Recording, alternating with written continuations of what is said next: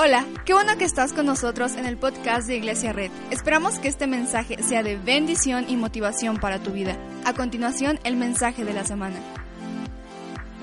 Filipenses 4:8 dice, por lo demás, hermanos, todo lo que es verdadero, todo lo honesto, todo lo justo, todo lo puro, todo lo amable, todo lo que es de buen nombre, si hay virtud alguna, si algo digno de alabanza en esto, pensad.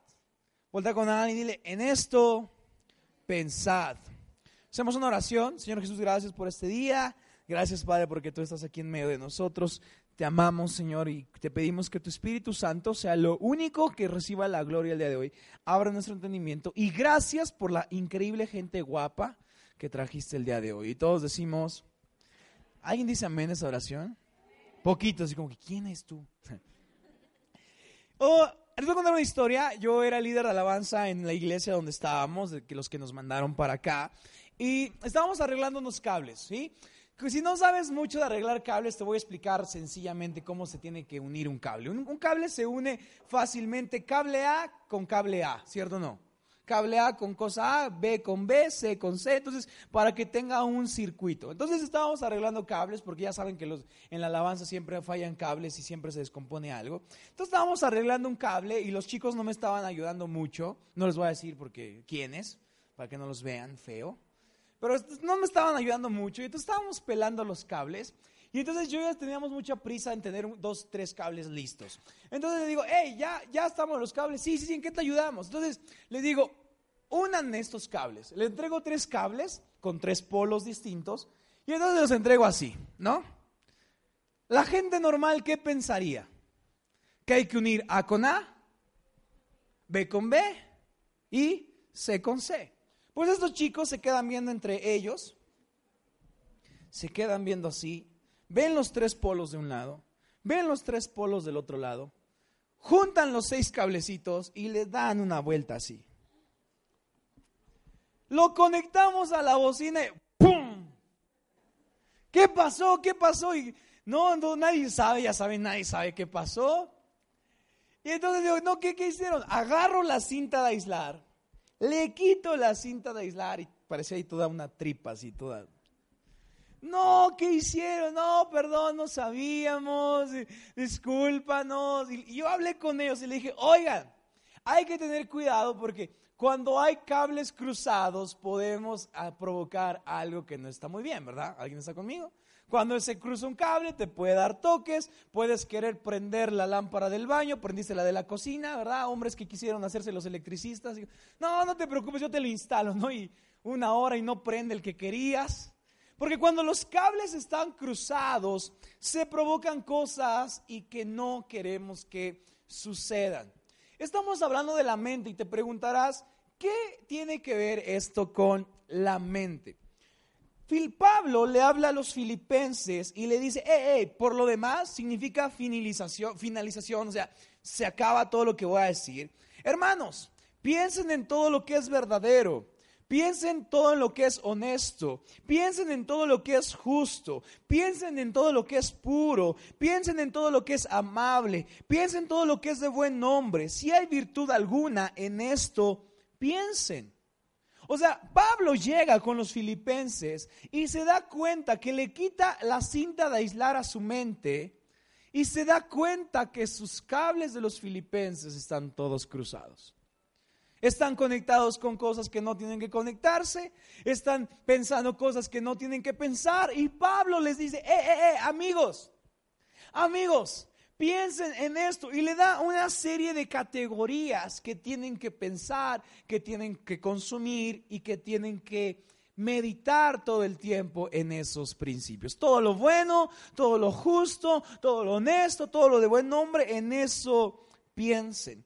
Porque Pablo le quita la, cinta de aislar a la cabeza de los filipenses y se da cuenta que hay una tripa. Yo te pregunto, si pudiéramos hoy quitar la cinta de aislar de tu mente, ¿cómo encontraríamos el cableado? ¿Estaría bien conectado? ¿Estaría A con A, B con B, rojo con rojo, azul con azul, verde con verde? ¿O encontraríamos ahí un show que ya todo está conectado por todos lados? Recuerda que el problema y lo importante que tenemos que hacer, porque es importante ganar la batalla en nuestra mente, porque los pensamientos están dictando hacia dónde vamos. Si tus pensamientos no son positivos, no tendrás una vida positiva, porque la mente está dictando hacia dónde estamos caminando. Te voy a decir algo. ¿Sabías que la mayoría de nuestros gustos son gustos aprendidos? Es decir, los mexicanos cuando queremos desayunar, la mayoría, yo sé que a lo mejor tú eres muy saludable, pero la mayoría cuando nos despertamos, ¿de qué tenemos ganas? ¿De algo con masa, salsa y queso? ¿Verdad? Y aparte dices, no, es que yo no como eso, como chilaquiles. Es masa con salsa y queso. Los mexicanos tenemos tan aprendido lo que queremos desayunar que ahora grandes consumimos lo que aprendimos desde niños. Lo que tú comes hoy es detonado por lo que aprendiste a comer. ¿Alguien está aquí? Los sabores que anhelas, lo que se te antoja, está determinado por lo que aprendiste a comer cuando eras niño. Por ejemplo, si tú trabajaste o tus papás tenían una panadería, amas el pan, ¿verdad? Si trabajaste o, tenías una familia de carniceros, amas la carne. Si tienes una familia de, gente que vende helado, amas los helados, porque todos hemos aprendido. Y comer es una de esas acciones que hacemos casi de manera automática. Esa hambre fue aprendida con la repetición de ciertas acciones. Y a veces no nos damos cuenta de lo que nuestro organismo anhela porque ya es algo diferente a lo que hemos aprendido. Entonces, consumimos lo que hemos aprendido a consumir. Voltea con alguien y dile, consumimos lo que hemos aprendido a consumir. Si consumimos lo que hemos aprendido a consumir, entonces también pensamos lo que hemos aprendido a pensar. Alguien en un momento nos puso un pensamiento en nuestra memoria de niños y ahora ese pensamiento viene a nuestra mente todo el tiempo. Y eso hizo que nuestros circuitos se conectaran erróneamente. Y ahora hay personas que actuamos de manera irracional porque no entendemos qué estamos haciendo. Recuerda que Pablo, lo vimos hace ocho días, dice, lo que quiero hacer no hago. Y lo que no quiero hacer, eso hago. Porque mi mente está actuando de forma irracional. A veces sentimos envidia sentimos pena, sentimos vergüenza y decimos, ¿por qué siento esto en mi mente? ¿Por qué siento esto en mi corazón? ¿Por qué veo a alguien triunfar y me llena de envidia? ¿Por qué veo a alguien tener éxito y me llena de crítica? ¿Por qué? Porque seguramente alguien nos dio un pensamiento de niños o de jóvenes y reconfiguró nuestro cerebro para que no pensemos en lo justo, para que no pensemos en lo bueno, para no, no pensemos en cosas que tienen virtud alguna. Recuerda que el problema de la mente es que la mente nos ha creado fortalezas en las que estamos atrapados. Hoy quiero preguntarte, ¿qué fortalezas te están atrapando desde niño? Y no importa qué edad tienes, no importa qué edad tengas, ¿qué fortalezas te están atrapando desde niño? ¿Qué cosas aprendiste de niño que te repites constantemente? ¿Conoces a alguien que explota? Conoces a alguien que es muy ávaro, conoces a alguien que es muy tacaño, seguramente sus cables están cruzados. Seguramente alguien una vez le dijo, no, es que tú eres muy enojón y lo reconfiguró y el niño se lo soy enojón. Y ahora crece diciendo, es que soy muy enojón, es que yo así soy serio. No, fuimos creados para pensar en lo bueno, fuimos creados para pensar en lo justo, fuimos creados para pensar en lo santo, pero alguien nos hizo aprender un, un pensamiento que ahora repetimos toda nuestra vida. Quizá te sentiste de niño muy criticado, muy castigado o que no era suficiente. Quizá las reglas de tu casa eran inconsistentes y entonces tu vida era simple, siempre evitar errores. No quiero equivocarme porque papá me va a castigar, va a ser muy duro conmigo, me va a golpear. No quiero, no quiero, no quiero, no quiero. Y ahora temes no ser lo correcto ante los ojos de los demás. Y ahora simplemente pides, hey, veme, soy bueno. Veme, soy íntegro, veme, no hay nada malo en mí, porque alguien te dijo, no, tú no eres lo suficientemente bueno de ese niño. Quizá mamá, quizá papá, quizá abuelo, quizá alguien que querías y ahora tienes un resentimiento y actúas de forma anormal e irracional porque tienes un resentimiento contra alguien y le dices, ¿por qué? ¿Por qué odio a esa persona? ¿Por qué pienso esto? ¿Por qué tengo pensamientos en contra de ella? Porque nuestros cables están cruzados. Quizá eras un niño o una niña que, que solamente recibías amor cuando hacías algo. Solamente recibías amor cuando limpiabas a los animales, cuando preparabas la mesa, cuando hacías el agua. Y entonces entendiste que la única forma de recibir amor era haciendo algo. Y entonces ahora buscas aprobación sirviendo a los demás. Y limpias todo y trapeas todo y cocinas mucho y barres todo y acomodas todo porque crees que tu valor está en lo que haces. Porque alguien te dijo y alguien te amaba solamente cuando hacías algo bueno. Pero sabes qué dice Dios? No tienes que hacer nada bueno porque aún sin conocerte decidí enviar a mi único hijo para morir por ti. No, es que yo soy así como soberbio. No, tus cables están cruzados. Dios no nos creó para hacer eso. Quizá fuiste un niño que te sentiste recompensado solo si lo hacía las cosas como tus papás te decían. Entonces engañabas a tus papás para obtener su aprobación. Y ahora eres una persona que vive con engaño porque temes perder el reconocimiento de la gente. Y llegas y finges, soy bueno, no tengo problemas. Uy, no, yo oro todas las mañanas. ¿Por qué? La Biblia no dice que hagamos eso. La Biblia dice que nos acerquemos delante del Padre tal y como somos, porque Él es justo para perdonar nuestros errores. Pero a veces actuamos con tanta vanidad y tanto engaño que decimos, ¿por qué soy así? Quizá de niño te sentiste abandonado por uno, por dos de tus cuidadores o de tus padres y te sentiste solo porque cortaron muy pronto el amor y no pudiste entenderlo por qué. Y entonces ahora te llenas de melancolía. No levantes tu mano, pero ¿cuántos viven con melancolía? ¿Cuántos de repente van en la combi, escuchan una canción y ya se deprimieron? Ah". El Señor no nos creó para vivir en melancolía. Y ahora a veces lo que haces es aislarte, irte solo. No, es que yo soy muy solitario. No, el Señor te creó para vivir en comunidad, pero a veces estás sintiendo algo en contra de alguien porque sientes que es mejor. ¿Cuántos de aquí no me levanten su mano, pero cuántos veían a su hermano y le tenían coraje? Porque eres mejor que yo. ¿Por qué tienes mejores cosas que yo? Y ahora ya de grande ven lo que hacen sus hermanos. Dicen, ¿por qué la estás logrando más que yo? ¿Por qué tienes mejores cosas que yo? Y tenemos una envidia y vemos en redes sociales y queremos tumbar la felicidad de las otras personas y actuamos de forma irracional. No sé tú, pero a veces de repente veo algo y digo, ¿por qué lo está disfrutando? ¿Por qué lo tiene y por qué yo no?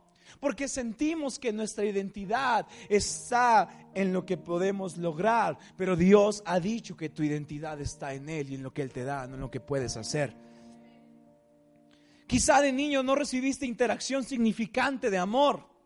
Quizá nunca te abrazaban, nunca te amaban y por eso ahora sobreanalizas las cosas. Piensas todo y dices, no, no, no, tengo que hacer esto, tengo que hacer lo otro, tengo que tener todo, todo, todo eh, resuelto. Y ahora te llenas de estrés y si no tienes todo resuelto, te llenas de ansiedad y sudan las manos y, te sube la presión y te suben los triglicéridos y te sube el colesterol y, ya pediste un postre de más cuando quisiste, dijiste que ibas a hacer la dieta. Quizá quieres construir un mundo al que estás preparado y quizá te quieres preparar tanto para el mundo que ahora te sientes tan abrumado. Pero sabes, el Señor no nos dijo, prepárense todo lo que puedan para el mundo. Jesús dijo, prepárense y confíen porque yo he vencido el mundo. Y estaré con ustedes hasta que esto acabe. Quizá no pudiste confiar nunca en tus padres o, creciste en una situación que, no era, que era impredecible y ahora tienes cobardía y ahora tienes miedo. Y ahora dices, no sé por qué no puedo manejar de noche.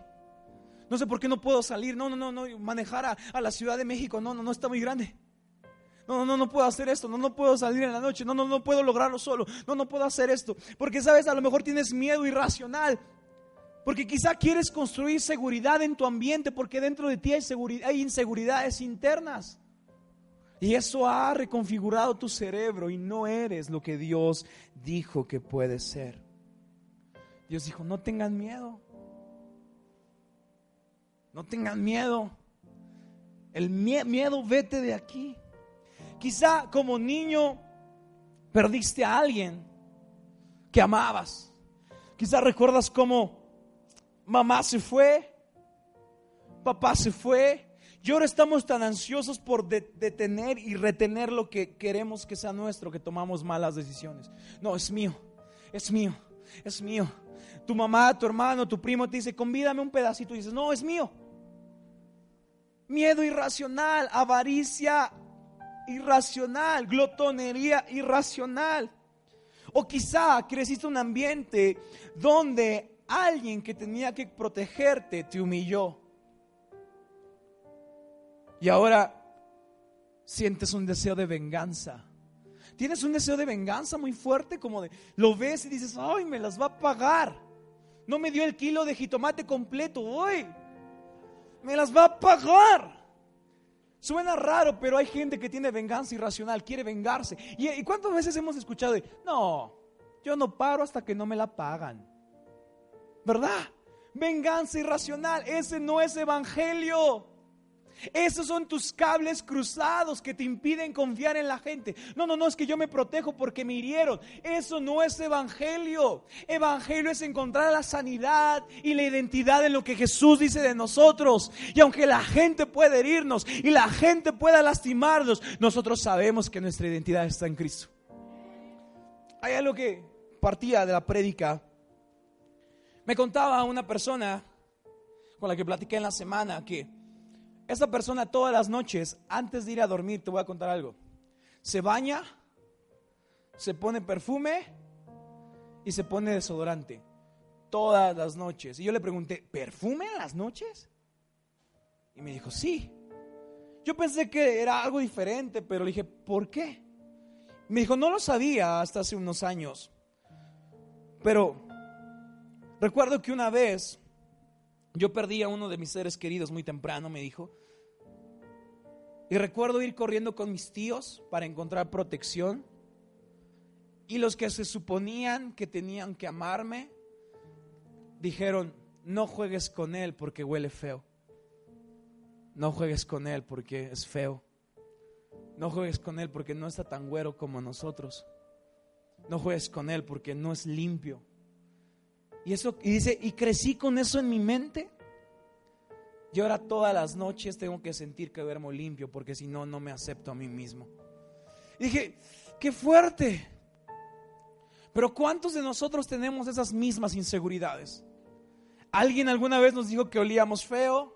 que estábamos gordos, que no nos amaban, que no éramos suficientes y ahora vamos por el mundo caminando con miedo porque nuestros cables están cruzados. Alguien te dijo, no lo lograrás. Alguien te dijo, mejor no hubieras nacido. Alguien te dijo, no te amaba, no eras un hijo deseado. Y crecimos con eso y pensando, ¿para qué viví? ¿Para qué nací? ¿Para qué estoy acá? Pero sabes una cosa, el Señor dice otra cosa de ti. Dice, olvida lo que está en el pasado, mantente pendiente de lo que está en el futuro, ora, búscame y regocíjate en lo que te puedo dar. ¿Qué encontraríamos hoy si quitamos la cinta de aislar de tu mente? ¿Qué cosas que sentiste que eran olvidadas, eh, que estaban olvidadas, aún están aquí? Y se reflejan en tu personalidad, se reflejan en tu manera de vestir, se reflejan en tu inseguridad, se reflejan en tu manera de comer. ¿Qué ansiedades, qué temores y qué inseguridades están en tu vida? ¿Y sabes por qué es importante que rompamos con esos pensamientos que alguien nos conectó? Porque si no controlas, escucha, si no controlas lo que piensas, no controlarás lo que haces. ¿Alguien está aquí? Si no controlas lo que piensas, no controlarás lo que haces. Lo voy a decir una vez más. Si no controlas lo que piensas, no controlarás lo que haces. Entonces, cuando decimos, no sé por qué lo hice, es porque no estoy controlando qué pienso. Cuando digo no sé por qué lo hice, es porque no estoy controlando lo que pienso. Y Pablo no dijo, ah, no controles lo que piensas. Pablo dijo, todo pensamiento que se levante en contra de la verdad del Señor, tráelo cautivo, atrápalo y ponlo entre los pies de Jesús. Cuando te dijeron que no ibas a lograr sacar tus hijos adelante, cuando te dijeron que te ibas a quedar sola, cuando te abandonaron, cuando perdiste a un ser querido, todas esas inseguridades y temores, tráelos a los pies de Jesús. Encuentra tu identidad ahí.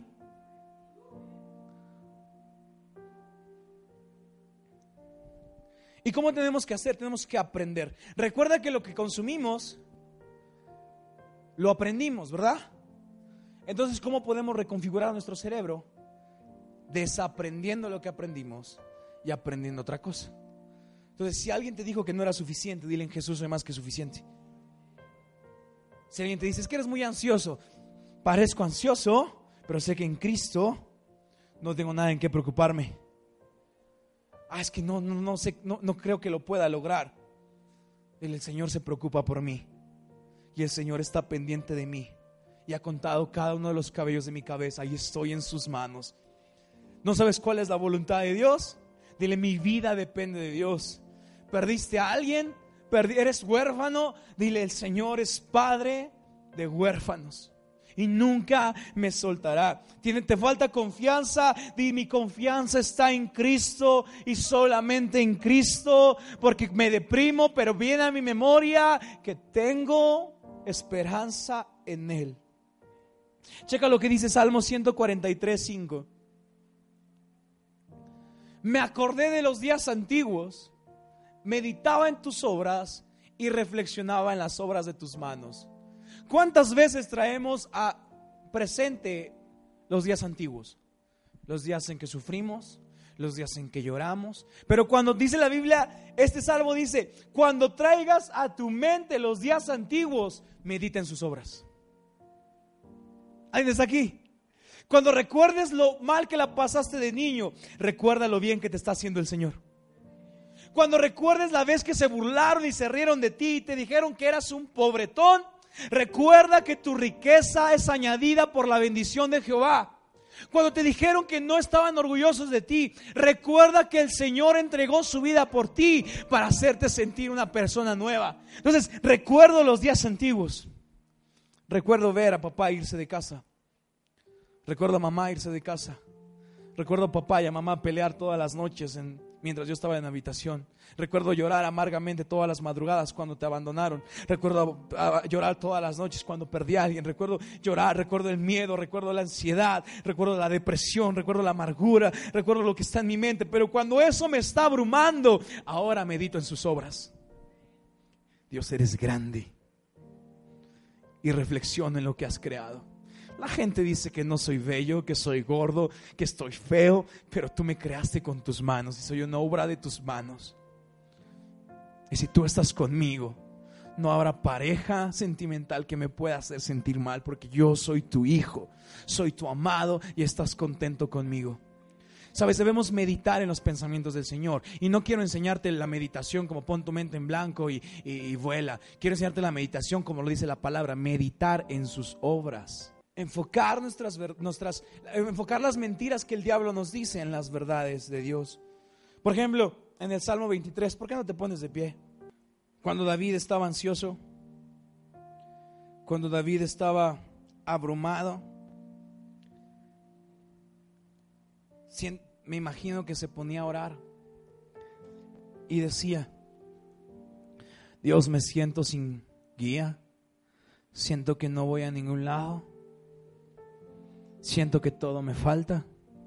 Y después meditaba en las obras del Señor y decía, wow, pero tú eres mi pastor y nada me faltará. Sentía que estaba buscando cosas en lugares feos y, y sentía que no tenía descanso y sentía que no había un lugar donde podía descansar y decía, uff, pero veo un pasto verde y veo cómo me haces reposar mi cabeza en ese pasto. En medio de la tormenta. Wow, Dios, me haces descansar en verdes pastos. luego decía, Dios, mi vida es una tormenta.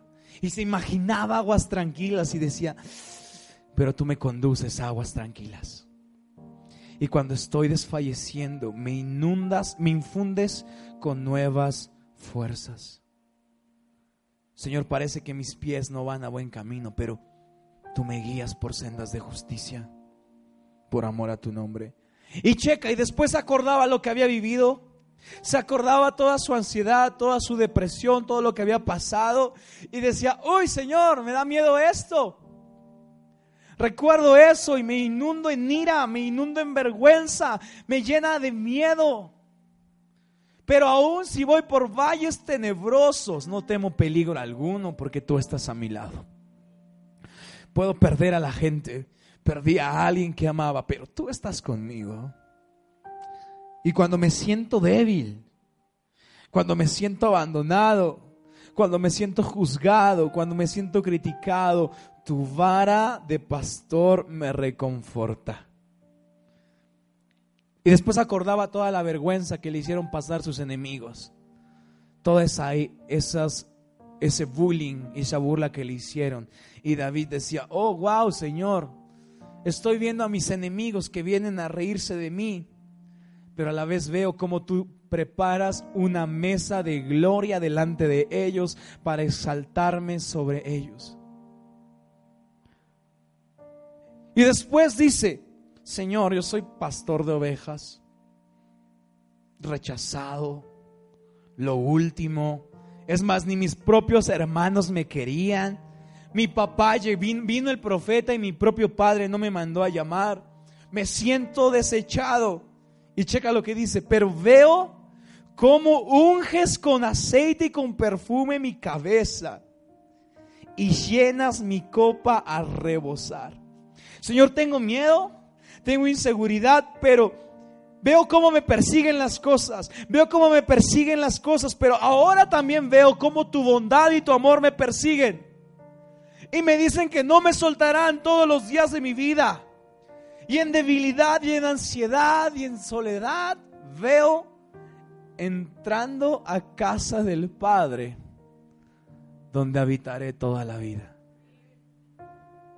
Y David abría sus ojos y decía, uh, a conquistar este mundo, porque el Señor es todo lo que me sostiene y en Él estoy seguro. Muchas gracias por acompañarnos. Subimos contenido semanalmente, así que suscríbete y síguenos en redes sociales. Te dejamos los links en la descripción. Nos encanta pasar tiempo contigo, así que si estás en Tlaxcala no olvides visitarnos este domingo.